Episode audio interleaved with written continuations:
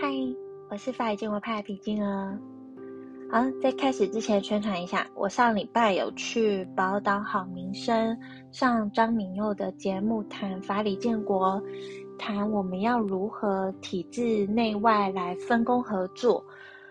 嗯，张敏佑有分享说他呃如何加入民进党。这个进入体制做他可以做的改变，那他同时也有分享，就是说台派独派这边呢，呃，各自主张不同，所以会有一些分散的现象。那对于这个想法，其实我自己啦，我自己会觉得说，还是要回归到客观事实上，大家去找到共识，然后产生建国意志以后，再调整做法。去把以前论述主张的，就是让中华民国台湾化，把它改名修宪，然后新共和等等这些属于内部自觉的主张，我们来去这个思辨一下，调整路线，然后去了解说，呃，外部自觉的行动到底是什么，然后。先完成自觉建国，再来定名制宪，才是最釜底抽薪的办法。然后先了解客观事实嘛，然后再增进国际法知识，我们才可以回头看待这些客观事实所代表的意义，也可以了解到说，这个增加台湾意识的过程中，我们要怎么样？呃，不要让沉没成本成为建国的阻碍，就是说。呃，如果想要就是走这个让中华民国呃国家正常化，那你你把它改名成台湾会造成什么样的风险？我们都要去探讨。嗯，那回到我们上一集 EP 四二的讨论，就是说台风建国的客观条件其实都已经满足了，缺的是主观条件里的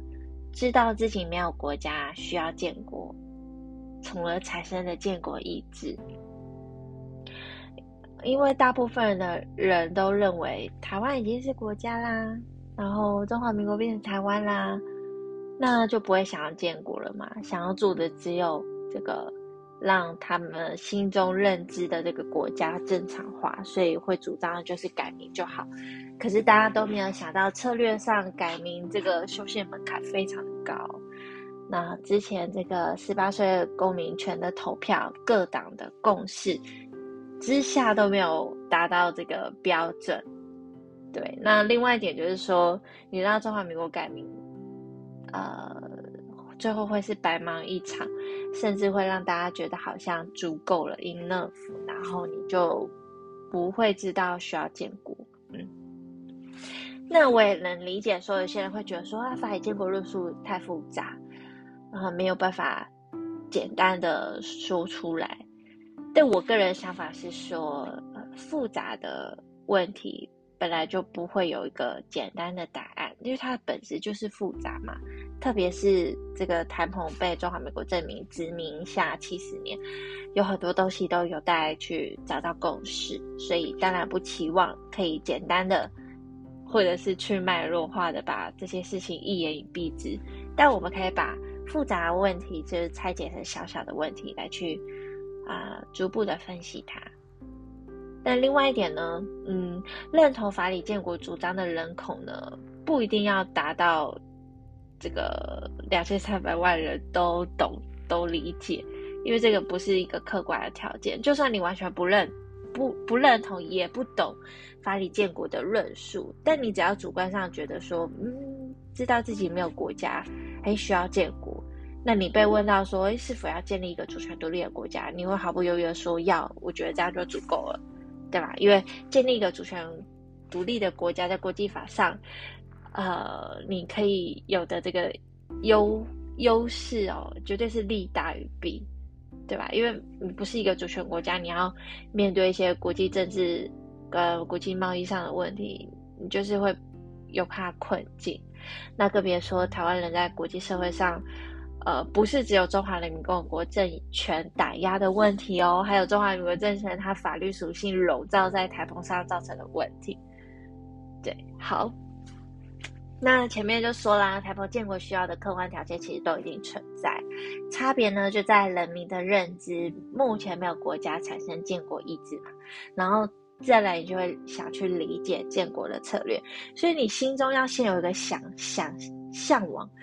你想不想建国？你想对不对？想你就会想要去了解去行动。那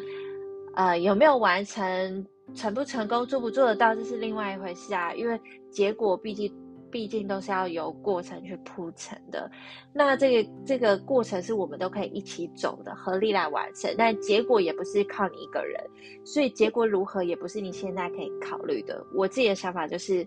专注在当下嘛，能做多少是多少，因为你能理你能知道建国运动它不是单靠几个人就可以完成，对，所以说我不会设下一个期限，那我也不会有得失心，嗯。不会因为说哎觉得好像太困难就不做，因为我心里想要台湾成为国际法上的主权国家这个念头非常的深刻，所以我有这个念头之后，我就会付出行动。那眼前遭遇的困难就是我能理解也可以设想预料的状况嘛，所以去接受过程中会遇到挫败，然后逐步的去解决遇到困难。嗯好，所以说目前呢，确实我们都有一些客观条件啦，就是我们有可以行使自觉权的对象，对不对？那目前治理的政权呢，我们只差让他说出真相，转型他正确的身份，蒙站代管的身份，用他正确的身份来这个协助台澎著名完成自决权。的公投，那才会产生国际法上的效力。这些客观条件都存在，然后再来是这个台澎上面的这个民主、自由、经济都已经算蛮稳定的。那天然海岛屏障，所以啊，地理环境上有我们的优势存在，所以这些客观条件都存在啦。嗯，那再来是说，呃，法理建国论述中的建国策略。这个蒙在代管当局啊，它也是一直是存在，只是因为被鬼扯台湾光复的中华民国政权那进去它的内政而已，但它其实是独立于外的，对它的法律位阶是独立于这个中国政权以外的。好，所以说我现在讲的具备的这些。客观条件其实都有了，所以你仔细想想哦，比起国际上那些追求建国的地方来说，台湾的状况其实不复杂耶，而且算是建国难度中最最小的吧。因为你看哦，其他地方都是要主张分离独立的那种建国，所以。他们必须要得到原主权母国的同意，才可以完成建国嘛？真正的国际法上的法理独立，对，所以我才会说领土主权归属决定于建国的难度，那就是因为台澎领土主权归属未定，所以这个土地上的人民从而产生自决权。我们只要完成自决权，在依国际法程序哦，建立一个主权国家法人格，我们就完成建国嘞，我们不需要别人的同意啊。甚至不需要大家以为要联合国同意，不用，因为它只是国际组织，它不代表国际法本身。我们台澎是原本日本的殖民地嘛，我们本来就享有这个去殖民化的这个权利啊，因为去殖民化是二战后的国际共识。嗯，希望大家可以了解，所以我才会说，真正重点在于人民的认知啊，所以。呃，其他国家有没有把话说的那么明白，或者有没有教我们，那都不是重点，因为我们应该人必自助，而后才他助嘛，对不对？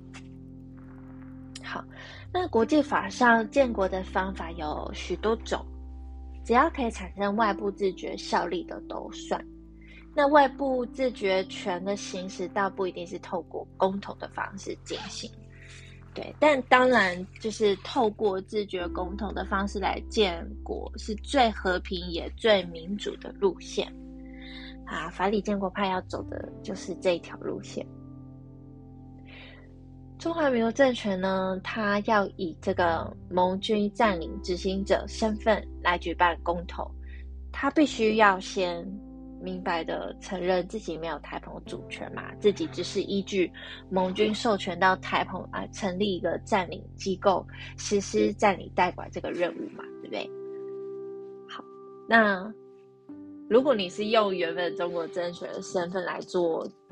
来举办公投，那你怎么做都是中华民国政权内政公投吼，所以不会产生国际法效力，这是第一点，希望大家可以理解。那人民自办团体来举办公投呢？的问题就是，呃，像加泰罗尼亚他们是人民自办的，那这就会对公投产生一个法律上的瑕疵，嗯，因为你还是要有一个可以掌控这个所有在你地人民的资料的治理政权，才有办法做一个具有公信力的公投，嗯，希望大家可以理解。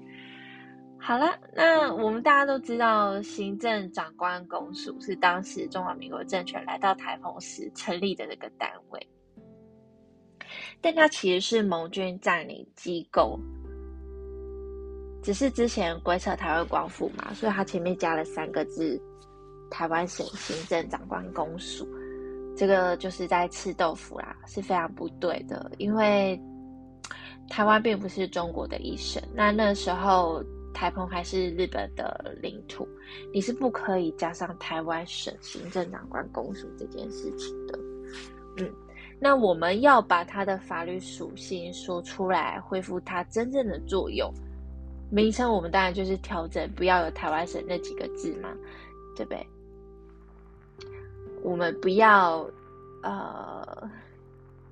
不要中华民国政权继续吃豆腐。嗯，然后不要配合台湾光复这个谎言。嗯，那另外一点，我们要恢复他法律身份。啊，因为在盟军占领机构中，这个名称会直接提到盟军的是设在日本东京的盟军总部。那就是大家知道 GHQ、ACCAP 这个单位哦。那其他盟军成员成立的盟军占领机构呢，则主要都是使用这个原本国民。加上军政府这样的名称，例如美国军政府、苏联军政府、英国军政府等等。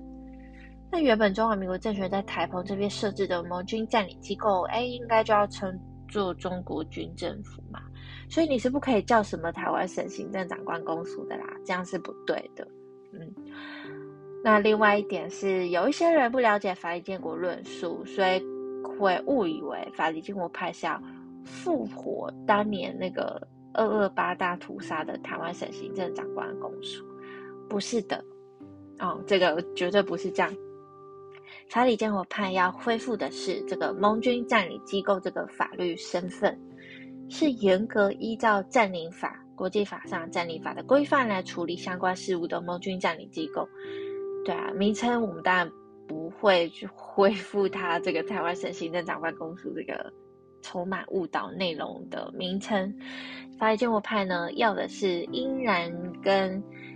啊实然都要一致的状态，所以依照这个占领法规范处理相关事务，盟军占领机构这是应然面，就是应该要完成的。那当年违反占领规范进行二二八大屠杀的台湾省行政长官公署是。实然面就是实现实层面，当时实际上发生的，我们都清楚。那法理建国派要恢复的是依照占领法规范处理相关事务的某军占领机构，就希望大家可以理解是这样个法法律身份，所以不是要回到这个错误吃豆腐的那个状态。那恢复他正确的身份呢？我们只是倒回正轨嘛，然后接着处于这个盟军占领的状态下，台澎人在国际社会上，你也可以加入国际组织啊，就是以前以这个东兴德被蒙占代管时期，有加入国际组织啊，对，就我们说清楚这个状态。你也可以向国际买到疫苗了，那可以做的事情更多了，因为你不会被框在一州两政权的内战困境里面，不会再受到中华人民共和国政权打压。对，因为希望大家知道，他中国可以打压之前，哈，一九七零年代之前哦，他还不能真的打压嘛？对，那呃，因为大家都知道那时候世界各国大多都政府承认中华民国政权才是中国合法政府代表嘛，所以这时候中华民国政权还很嚣张。嗯，那也一直不断向国际社会说台湾是中华民国的，对，所以一直以来问题都是中华民国政权造成的。只不过中华人民共和国政权它加入世界贸易开始壮大以后呢，它就是有点像打蛇随棍上啦。但其实你再往前追溯到一九四九四月一号，中华人民共和国政权建立政权那一刻开始，哈，它主张的就是国际法上的政府继承。政府继承中华民国政权的一切，包含台湾光复台湾是中国一省这个主张，但我们都要知道，哈，呃，政府继承尚未完成，中华民国政权还没有死透，法律上要让他死透，还需要一定的程序，嗯，不会因为他流亡逃亡而死掉，没有那么简单。那再来是政府继承要完成，嗯，要执行。你只能继承你真正有的，不包含台湾光复嘛？因为中华民国政权没有台澎的主权，这是客观的事实。对，所以我们要拆解这个中华人民共和国政权的主张呢，你一定要拆解中华民国政权的主张。对，因为中华人民共和国政权，他主张也是想从国际法上找到他的论点，所以我们就是要用这个根源去拆解它。嗯。所以恢复蒙站代管身份呢，就是跳脱出这个一中两政权的法律框架，跳脱出中华民国政权内政的框架，去让台澎呃回到正确的正轨，就好比美国蒙站代管南海那一样，对吧？他们没有叫啊光复韩国，也没有要南韩人做美国的公民，对吧？没有投票投美国的某一个代表。对，所以这才是中华民国真正应该做的。那占领者这个移转管辖权给占领地人民组织起来的政治实体呢？这个例子应该是中华民国政权应该要做的。好啦，希望大家可以理解为什么要先恢复正确的身份，才能做正确的事情。哇，今天讲比较久哎。好啦，就这样啦。嗯，祝大家新年快乐，拜拜。